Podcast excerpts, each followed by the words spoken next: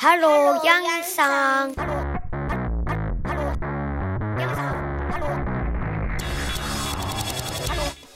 こんにちはナタリーですこんにちは、サムです。はい今日も始まりましたよ普通に戻ってきうんカナダは先週はめちゃくちゃ暑くてた。カナダって、まあカナダの Western Canada。西側私たちが住んでるところだよね49度とかになったところもあってう,、うちが住んでるところは40度ぐらいかな There's no wind and it's a bit humid, so it felt like 45.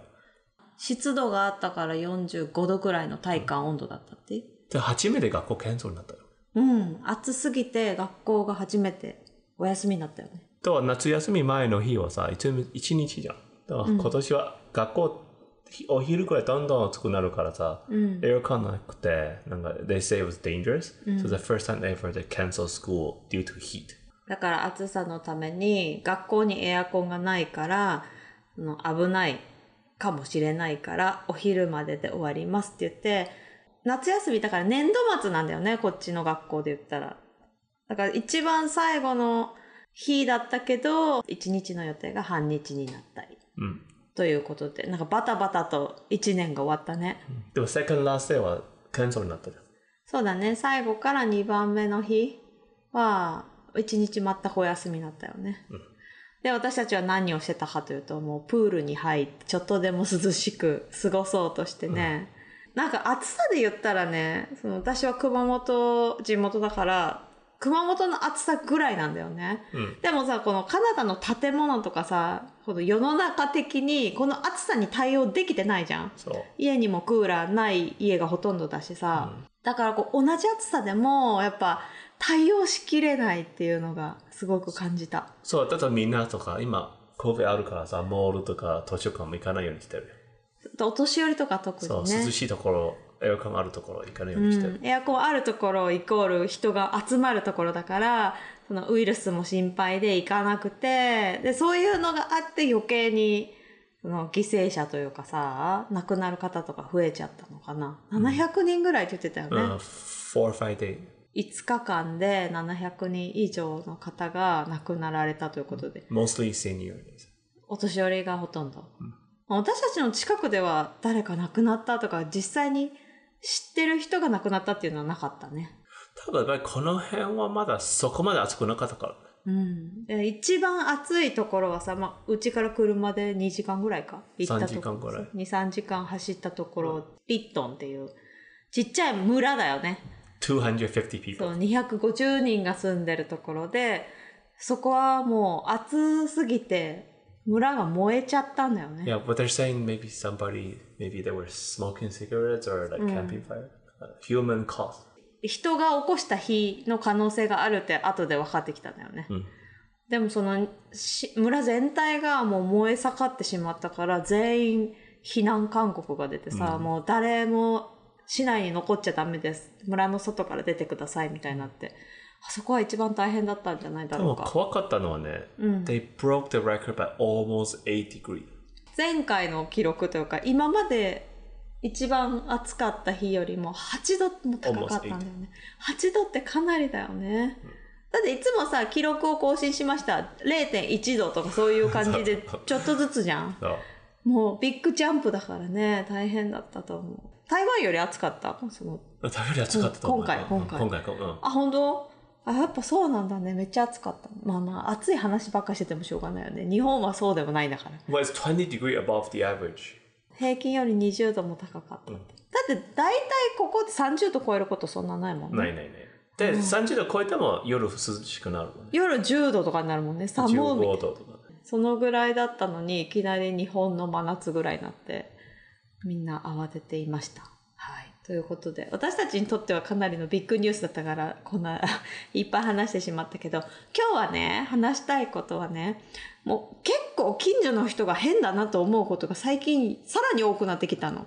私たちは多分最近プールよく行ってるから気づいて。かな？なんかプールで会う人だったりとかその、まあ、近くお散歩する時に見かける変な人たちを紹介していこうと思う。だということで今日もよろしくお願いします。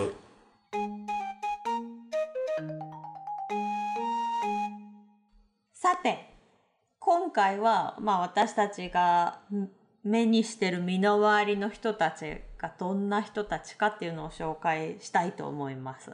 それで、まあもしこの国にね、引っ越してきたらこんな人が近所になるかもしれないみたいな心構えとして聞いてもらえたら、でも私たち話したらもう誰も来なくなるじゃないか。そこまで悪い人たちじゃないと思うよ。今10年ぐらい住んでさ、まあ10 20年ぐらい住んでさ、もう絶対にこの人たち嫌だみたいなのは、まあ幸いないじゃん、そういう経験は。うんまあね。この人変わってるなとか、なんかインパクトあるなっていう人はいっぱいいるけどさ。quite safe but unique. そう。安全だけど非常にユニークな人たちですということを伝えたいわけよ、今日は。で、まずね、まあ、うちのアアパートだからさ、アパートの人たちとまあ交流があるわけよ。うんで、まあ、最近引っ越してきて、こんにちはみたいな喋った人は、オーストリアから1ヶ月前に、Austria. オーストリア、オーストラリアじゃなくてオーストリア、ヨーロッパの方から、1ヶ月前に引っ越してきたんですって言ったから、え、このコロナの状況で大丈夫だったんですか？みたいになるじゃん、やっぱ。うん。そしたらね、やっぱこう、引っ越してきて、まあ直でこのアパートに来たらしいのね。うん。で、そこでもう14日間隔離しない、してたんだって。うんえ、では家具とかどうしたんですそう。聞けばよかった。え、何にもない部屋で14日間、子供も、2歳半の子供も一緒に来てたんだよ。どう過ごしてたのか、もうそこはすごい謎なんだけど、あ、ゴミ捨てれないって言ってた？そう。ゴミを、ゴミも捨てに行けないんだって。そこ、このぐらい厳しく外に出ちゃいけないって言われてて、え、まずさ、ゴミ袋どうやって買うのって感じ オンラインショッピング。多分ね、あの、ウーバーイーツとか頼んで、その、パウーバーイーッケージみたいな。うん。に捨ててたのかな。で、知り合いもいないじゃん。やっぱ国を越えて引っ越してきてたからさ。で、ゴミをずっとこう集めてて、で、その14日間の間に3回も政府の人がチェックに来たんだって。うんもう抜き打ち、アポイントとかしないで。いきなり、ちゃんといますかっていう感じで来たって言ってた。で、やっとその2週間が終わって、まあいろいろセトルダウンだよ。なんか多分外国が引っ越してきてからそんな風にチェックされてるんだね。でもカナダ人で旅行行って戻ってきて、during the quarantine, I think the government only call you over the phone. カナダ人で外国行って帰ってきた人には1回だけ電話する。なの多分何回も電話するけど。うん。でも実際に何回も来たりっていうのをやっぱ外国人だからやってるってこと、うん、そんな感じする。外国の人に厳しいなね、にそれは日本もそうなのかな？そうと思うよ。そうかもしれないね。あとはさ、まあこれは前一緒のアパートに住んでた香港人のおじいちゃんとおばあちゃんが住んでたんだよね。うちの近所に。あ今日はどこ行くの？とかいろんな子供に話しかけてくれたりしてほとんど子供に話しかけるじゃない？そうね前はみんなやっぱ子供好きな人が多いのかな。なんかううちの子たちがうろちょろしてたら、どうしたの？なんかいいことあったの？とかね。うん話しかけてくれてたんだけど、ずっと夫婦だと思ってたんだよね、私たちは。おじいちゃんとおばあちゃんだからね。二、人で住んでるし。そしたら、なんかある時に、my sister、私のシスターが、みたいな。妹かお姉ちゃん妹かお姉ちゃんみたいな言い方したから、あ、この人たち、夫婦じゃなくて兄弟なんだ、みたいになって、で、よくよく聞いたら、結婚してなくて、どっちもね。うん。で、一緒に住んでるっていう話だったよね。Yeah. Two more sisters そうそうそうそう。that で look very alike. そうなの。で、そのおばあちゃんの方にね、私、すっごい合うなと思ったの。おかっぱで小柄なメガネかけてるおばあちゃんなんだけど、もうどこに行ってもそのおばあちゃんいるなと思ってたんだけどさ、ある時さ、一台の車にさ、同じおばあちゃんが3人乗ってたんだよ。めちゃくちゃびっくりして、お3人おったと思ってさ、通りでよく会うと思ったみたいな。どうやらその、3人のうち1人だけこのアパートに住んでて、2人のおばあちゃんはどっか近所に住んうん住んでんのかな、多分なんかね、よくここになんかご飯運んできてるんですよ。あ、そうそう。一緒にご飯持ってきて、ここで一緒に食べてた。うんうんうん。兄弟みんなでご飯食べてるって感じだったよね。もう、謎が解けてすっきりしたもん。通りであのおばあちゃんよくおるわと思って。時々すごいフレンドリーに喋るし、時々もう知らない人かのように喋られる時あるのあるあるある。え、だから、なんか多重人格みたいな気持ちがしてたんだけど、別の人だった。めっちゃ似てる。で、ここで一旦さ、アパートの管理人さんタイプの人の話もちょっと紹介したい。バンクーバーでね、管理人さんをしてますっていう人って結構パターンがあると思わない？うん。スニーキーいやいやいや、まあまあ、そう、ちょっと、スニーキーって日本語でなんて言うんだろう。なんか騙されそうな感じがする人間性っていうのも、一定数いるそういう人も。まあでも今のマネージャーさんはいい人じゃん、ちゃんと。うん。真面目に仕事に向き合ってくれる。その、一個前のマネージャーさん、何年か前までずっとやってた人は、本当にスニーキーっていう言葉がぴったりで、So, I, okay, no problem. For you, I'll do anything. そうそうそう、もう何でもするよって言ってくれるのに全く何もしないよね。うん仕事をしたフリーは上手な人だったじゃん。うん。なぜか、なんかベストエンプロイーとか選ばれてたじゃん。優秀社員。So, だからそういうのが上手なんだろうね。上に取り繕うというか。from another colleague, うん。he told me he, this guy is really good at sucking up to the managers. よいしょが上手って言うんだよね。管 The manager, they come here like say every month, and then he- every time before they come, he will make it very look very good in the building. ああ、だからその管理人をしてる元の会社のボスが来るんだよね。うんさらに上司がちょっと1年に1回ぐらいチェックに来るときに、すっごい綺麗にする。そうそうそうそう。でも例えばさ、うん外の花とか木とかちゃんときれいにして、うん。でも like for example if we need something to fix in our room うん。The manager won't come in and see so they don't know all this problem そう、家の中は壊れてても修理してくれなかったりしてたよね the。public area is very そうそうそう、誰もが目につくところだけ綺麗にする。まあそういう人もいるよ。でも、なんかこう、パターンがあるって言ったのはさ、ヨーロッパ系の人が多いよ。ロシア、東のヨーロッパ人。ルーマニアとかセルビアの人がなぜかすごい多い。10年前ここに引っ越してきた時も、ルーマニアの人か。うん。だったし今もセルビア人の、ね、人がやってるし、まあ、今のマネージャーさんもさ結構こうめっちゃのんびりしてマイペースな人で毎週のようにパーティーを開いてうん。なんか1週間遊びに行きますって言ったらさ全然知らない人がさそのアパート使ってたりしてるじゃん。まあでも一応教えてくれるからね。Oh don't be surprised if Chinese couple come in. そうそう。一応ね自分たちの部屋をいない間に他の人が使うけど中国人の夫婦が使うけどそれ知ってるからびっくりしないでね って教えてはくれるけど。あでもそんなんやってるしそ結構こういろんな国の人が来るじゃんインド人来たり、uh, this is before COVID あそうそうそう。神戸との前はね本当にパーティーして音楽かけてやってたけど。でもちゃんとマネージャーさん管理人だからさ10時になったらちゃんと帰ってくれるよね。そんなことない。10時か静かにして多分12時1時帰ってはないい。のかちゃんと静かにはしてくれるじゃん。そうそう10時くらいから静かにして、うんはい、なので管理人さんがいい人かどうかって結構住むところの環境に影響するよね。めっちゃ変わるよ、うん、今の方はいい人で奥さんは日本茶が好きな人だよね。セルビア人だけど。そおお茶をねたまにあげたりしてます、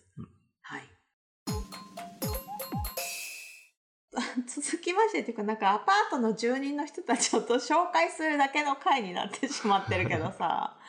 まあこれも多分最近引っ越してきたっぽいおじいちゃん。おじいちゃんって言っていいうのもうそんなことないよ。結構ずっといるの？もう多分5年以上も。えー、そうなの、5年以上あれやってる？だってその車さ最近気づかなかった？でもおじいちゃんが時々おばあちゃんになってる。なんかね最初ねなんかえこの車たまにおじいちゃんで運転しておばあちゃんも運転してたんだよね。うん。多分一緒に乗る時見たことなかったんだよね。うん。で多分1年前が車壊れてたんだうん。で子供がと孫が来たんだよ。直しに来たあじゃあ家族いるんだ、うん。私たちのアパートに時々おばあちゃんになるおじいちゃんがいて、うんね。絶対同じ人だよねあれ。同じ人が同じ車を運転してるはずなんだけど。でも最初気づかなかったからね。でも最近気づあじゃあ同じ人だったんだ、うんうん。そうそうそうそう。でほとんおどの方がおじいちゃん。私もこの多前見おばあちゃんは多分週末教会行く時くらいかな、そうなの。教会っぽいめっちゃ綺麗な服着て。る綺麗な服着て。でおじいちゃんはめっちゃボロボロの服がおおじいちゃんはいたって普通ポロシャツとおじいちゃんが履いてそうなパンツ。でもおばあちゃんの時さ、ちゃんとなんかスカートとかハイヒールとか、そう。綺麗なドレス着てる。私が見た時は、おかっぱのカツラをかぶって、なんかハイヒール、パンタロンみたいな、こう、下が膨らんでるズボン履いてて、真っ白なの、上下。で、上はスケスケのタンクトップで、明らかにブラジャーが透けてるんだよね。赤い真っ赤な靴を履いて歩いていってて、あおじいちゃんだった人だと思って。うん。今日おばあちゃんバージョンで出かけていくんだって、声かけれないよね、あの状態。なんかね、その人はあんまり誰とも喋らないようにしてる。あ、そうなんだ。そう、おじいちゃんの時はめっちゃくちゃ普通などこにでもいるおじいちゃん。多分そのおじいちゃんだけ私たちのことも喋ってくれなかったと思う。あ、そうなんだ。他のシニアの人は大体子供たちと喋る？逆にそんなフレンドリーなおじいちゃんおばあちゃんいっぱいいるんだね、この辺。お年寄りの変わった人が、変わってるちょっと失礼と思う。失 失礼。いや、だから見習うべき人だよ。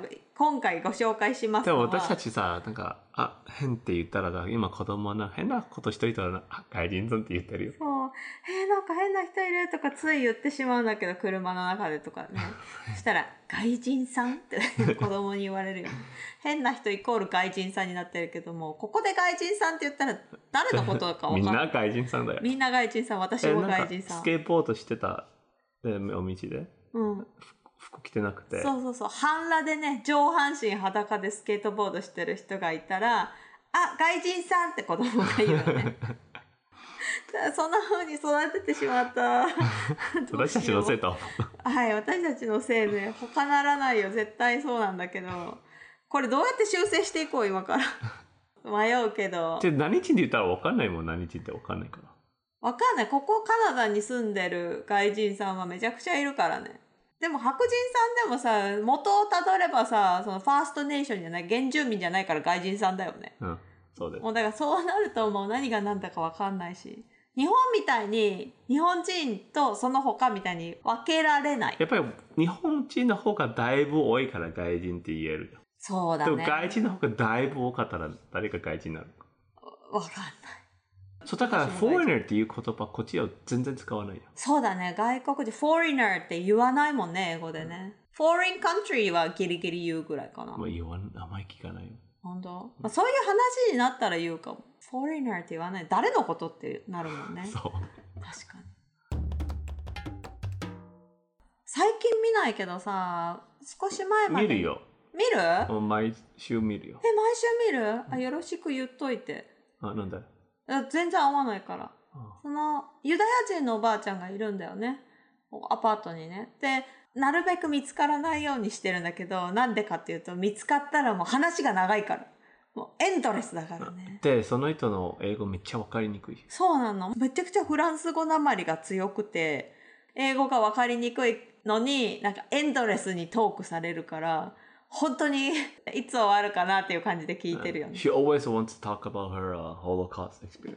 そうそうそう。なユダヤ人の迫害第二次世界大戦の時。80歳ぐらいだ。80歳ぐらいのおばあちゃん。まあ、年聞いたことないけど、多分そのぐらいで。I think she goes around and talk about her experience in uh, schools and community centers. いろんな学校とかに行って講演をしてるおばあちゃんなんだよね。こういう、ちっちゃい時にこういう経験をしましたとか、そういうのを自分のこう口で伝えてるおばあちゃんなんだけど、その仕事がなくなってっていうか、その仕事がある時からめ同じだったんだけど、仕事じゃないんだよ。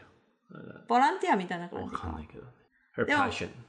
うんパッションだね。熱意を持ってやってるんだけど、まあ、でもそれは素晴らしいことだと思うよ。思うけど、近所でどこかに行こうと思って、そのおばあちゃんに捕まったが最後、もう20分ぐらい家離に来てって言れられない。われたじゃん。そう、家に遊びに来てっても言うし、こう、E メールも、ものすごい長い E メールが来るんだけど、でも、いつも同じようなこと言ってるからね。で、そのホロコストの話とかも聞いてみたいんだけどね。でもさ、その英語わかりにくくて、聞いてもわかんないと思うよ。そうなんだよ。聞き取れ、サムも聞き取れないよ。私もなかなか聞き取れない。まあ聞き取りにくいけど、いつも言うから、わ把握してることはね、息子さんが日本人と結婚したらしいのね。まあトロントに住んで。トロントに住んでて。だから日本が大好きだっていうことをやったそういつも行きたいって言ってるよね。うん、行きたいって言ってる。で、なんかでも、その奥さんはあんまりフレンドリーじゃないみたいな文句を私に、私は日本人だから、同じ日本人としては文句を言われるんだけど、どうしたらいいか。その日本人だからっていうくくりで文句言われても、どどうしようもないじゃん、こっちは。うん。うん、だからいつも困ってるっていうおばあちゃんいるけど、まあ、可愛らしいけどね。綺麗にしてるじゃん。お化粧して。フランス人っぽいね。フランス人っぽい。なんか、なんか頭巾みたいなの、スカーフをかぶってるのか。うん、で、おしゃれにはしてるんだけど、なんかもう年を取るのは嫌だわ、みたいな。そうそう ずっと、ずっとなんか年、年取りたくなかったみたいな話をね、延々とするっていうおばあちゃんもいますから。なんかさ、ここさ、まあ、アジア系の移民の人も多いけど、まあ、見た目は中国っぽい感じでも、インドネシアとかベトナムとかから来てる人もいるじゃん。いや、わかんないよ。何人。まあ、本当に、本当のところはよくわかんないけど、まあ、本人の証言を元にすると、ベトナムから来てる家族、来た家族でさ、でお父さんが10年間日本で寿司の修行をしたっていう家族がいて、で、じゃあ日本語わかりますって言ってね、喋ったんだけど、なんかちょっと日本語喋ってみると全くわかってないわけよ。いや、わかってないのにわかってるふりしてるじゃん、みたいな。かる。こっちはわかるじゃん。日本語分かってないでしょみたいなの。でもまあ、言えないじゃん。日本語分かりますって言って話してくれてるんだからさ。いや、そうじゃん。みたいなのは言わないけど、多分3年前、うん移民してきた。そうそう、3年ぐらい前に移民してきて、で、まあ、寿司シェフの経験あるんで、こっちで寿司屋さんで働き最ます。初結構いいレストラン働いてたよ。そうそう、高級寿司レストランで働いたと思いきや、速攻で辞めてたよね。うんあっちでなんか、they've been abused. うん、なんかこう、すごい、こき使われたからもう嫌で辞めたらしくって、で、その後どうなったか知らなかったんだよね。んそしたら近所の八百屋さんで、野菜を運んでたの、段ボールで。だから、あれここで働いたんだと思ってさ、エプロンつけて、野菜運んでたから絶対働いてたと思うんだよね。うん。で、2回ぐらいそれを見たんだけど、また見かけなくなってさ、うん。あれやめちゃったのかなと思って、寿司シェフから八百屋さんはやっぱりちょっと難しかったかとか思ってたら、同じく近所よ、徒歩圏内の美容室の、なんか椅子に座ってスマホでゲームかなんかやってたっぽいんだよね。多分神戸だったからね、今だったんだよね。暇だったのかなで、一回だけならまだしもさ、何回もそれ見かけるよくからさ。通るもんね。で、あれ、もしかして、もしかしてだけど、髪切る仕事だったの？と思って、寿司から。そしたらさ、本当にある日、誰かの髪を切ってるのを見て、ねあ、やっぱここで働いてるんだ、あのおじさんと思って。なんかいろんな仕事を転々として、多分今は美容師さんやってると思う。なんかね、there's a lot of new immigrants when they first come to the country. うん。They try different things out. 移民で、他の国から来た人は最初はいろんな仕 Yeah, 事 to 試して find み what they る would って。like to do, right? あ何が楽しいか。うん、but やっぱり寿司シェフとヘアカットはちょっと違うなと思った。だいぶ違うよ。いけるの。まあちょっとアーティストっぽい感じあるのかなわかんないけど。でも、そのヘアサロンで見かけてから、数ヶ月経つけど、未だにやってるっぽいかあ、まら、たやってる。続いてるんじゃない？面白い人だね。うんだから最近よくプールだって。そうそうそうそう。同じアパートだから最近よくスイミングプールであって。で、プールで会うまで知らなかったけどさ、めちゃくちゃ背中にさ、もう、もう、肩着の人とは思えないタトゥーが入ってるわけ。でっかいでっかい日本。で絶対、あれ、女入れないでしょ。はい、日本でもう普通の人と思われないくらいのお大きな。だって背中がもう真っ黒みたいな感じじゃん。うんあ。れ、ベトナムって普通？あれわかんないね。わかんないよね。まあ、一応なんか普通の人だと思って接してる。喋ったら普通だけどね。喋ったら普通、普通のおじさんだよね。ベトナムの人だからか、すごい泳ぎがうまかった。家族全員うまくなかった。そうそう、うまい。し、ねえなんかさ、ガーゴも使わなくて、子そう。ゴーグルも使わず、うん。なんか、ワイルドな感じがしたね。近所、まあ、近所に限らずだけどさ、バンクーバーに住んでからね、いろんな人ってね、見た目と、その、どのぐらいお金持ちかっていうのは全くわからないなって思うエピソードがあって、うちのアパートもそうなんだけど、アパート自体は全然高級マンションとかそういうのとは違うじゃん。うん普通のめっちゃ普通。中流で一般的なアパートだけど、駐車場に行くとさ、こんないい車乗ってるんですか？みたいな人たちも住んでるんだもうよね。何人もいるよ。もうなんでこのアパート住んでんだろうね。なんか800万、1000万円の車何台もいっぱいあった。うん、なんかこう似つかわしくない車がいっぱい止まってるなと思うんだよね。うん。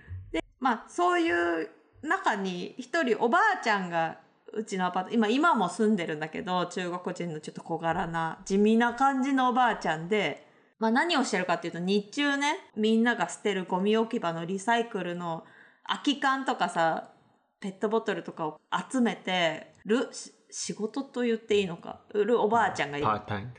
パートタイムなんか回収してるおばあちゃんがいるんだよね。うん。でこう言ったらさホームレスの人とかもやってるようなことをやってるわけじゃん。うん。でもこう別の日見たらそのおばあちゃんベンツ運転してたんだよね。そう。なんか800万円くらいの SUV 運転してた。うん、それどういうことって思うじゃん。うんやらなくてもいいんじゃないっても思うし、え、それずっとやってたらそんな車買えるぐらいになるんですか？い みたいな。だから私たちはさ、今プールとか運動してるじゃん。うんプールじゃなくてあれやった方が多分いい車に乗れるようになる。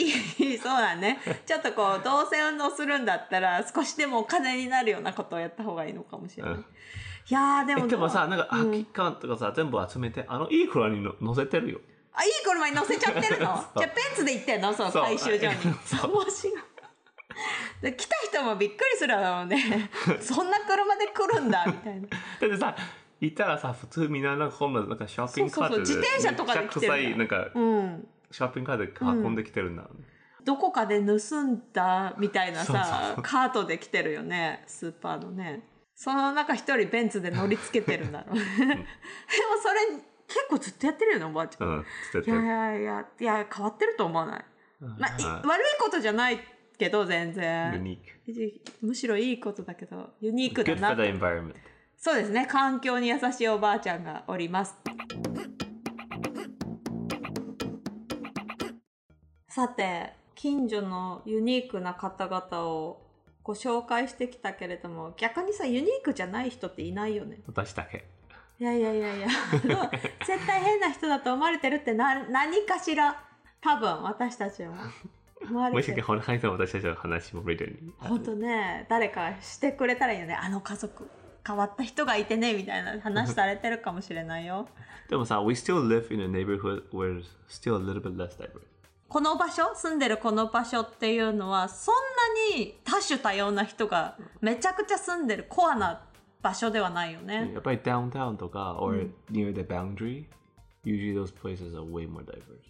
あダウンタウンその市街地だったりとかバンクーバーって市内がイーストバンクーバーウエストバンクーバーって二分されてるんだけどそのイーストとウエストの真ん中らへん中央に当たるところらへんっていうのはすごいいろんな人が住んでるね。確かにあこっちってさインドの人とかアラビア系ってまあいるけど少ないもんねうん、少ない。うん、とか 中東の人とかもここで全部世界地図作れますぐらいの感じの人が住んでるのはダウンタウンかもねダウンタウンと思います。でもダウンタウンの方が治安悪いって、ま、今のマネージャーさんダウンタウンに住んでてからうちのアパートにそう、あのマネージャーはもう15年ぐらいダウンタウンの管理してたんだよね。うんで、なんか、ちょっとオンラインショッピングのやつあるじゃん。うんで荷物ちょっとすぐ取ってなかったらもう取られちゃうよ。あ言ってた。その荷物を配達員の人たちこうちゃんと玄関まで持ってきてくれないんだよね。その1階の外とかに置きっぱなしにしちゃうからうちってこう幸いお年寄りが多いせいか治安がいいところなんだけど、そのダウンタウンとかは本当いろんな人が住んでるからすぐ持っていかれちゃうって言ってたね。そう。だからこんなことありえないみたいな感じ、うんいやーだから住む場所によっても結構日常生活の変わりますね。気をつけておかないといけないところもあるみたいでした。はいということで、まあ、近所の文句じゃないよね。文句じゃない。文句ではない。近所の人たちのご紹介という形でお送りしてみましたけれども。なんかさ近所の人たちはさ何かと話題が多いからまた多分第2弾とかすぐできそうな気がする。はい。またご紹介していきたいと思います。では本日も最後までお聴きくださりありがとうございました。また次回のエピソードでお会いしましょう。さようなら。さよなら。今日のおまけ。